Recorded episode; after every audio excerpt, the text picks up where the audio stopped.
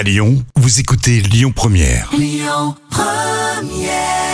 Lyon Première, le bon plan gratuit du jour. Avant-hier, c'était la journée internationale des droits des femmes. Je pense que vous n'êtes pas passé à côté. hein. C'est une journée très importante dont on a parlé un peu partout. Eh bien, dans le cadre de cette journée, il y a un festival qui s'appelle Essentiel, qui est organisé ici à Lyon. Et ce soir, je vous propose d'aller au vernissage d'une exposition.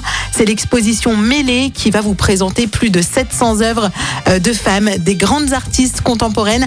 Vraiment, allez y faire un tour. hein. C'est à 19h euh, du côté de Vénissieux, au centre d'art Madeleine Lambert.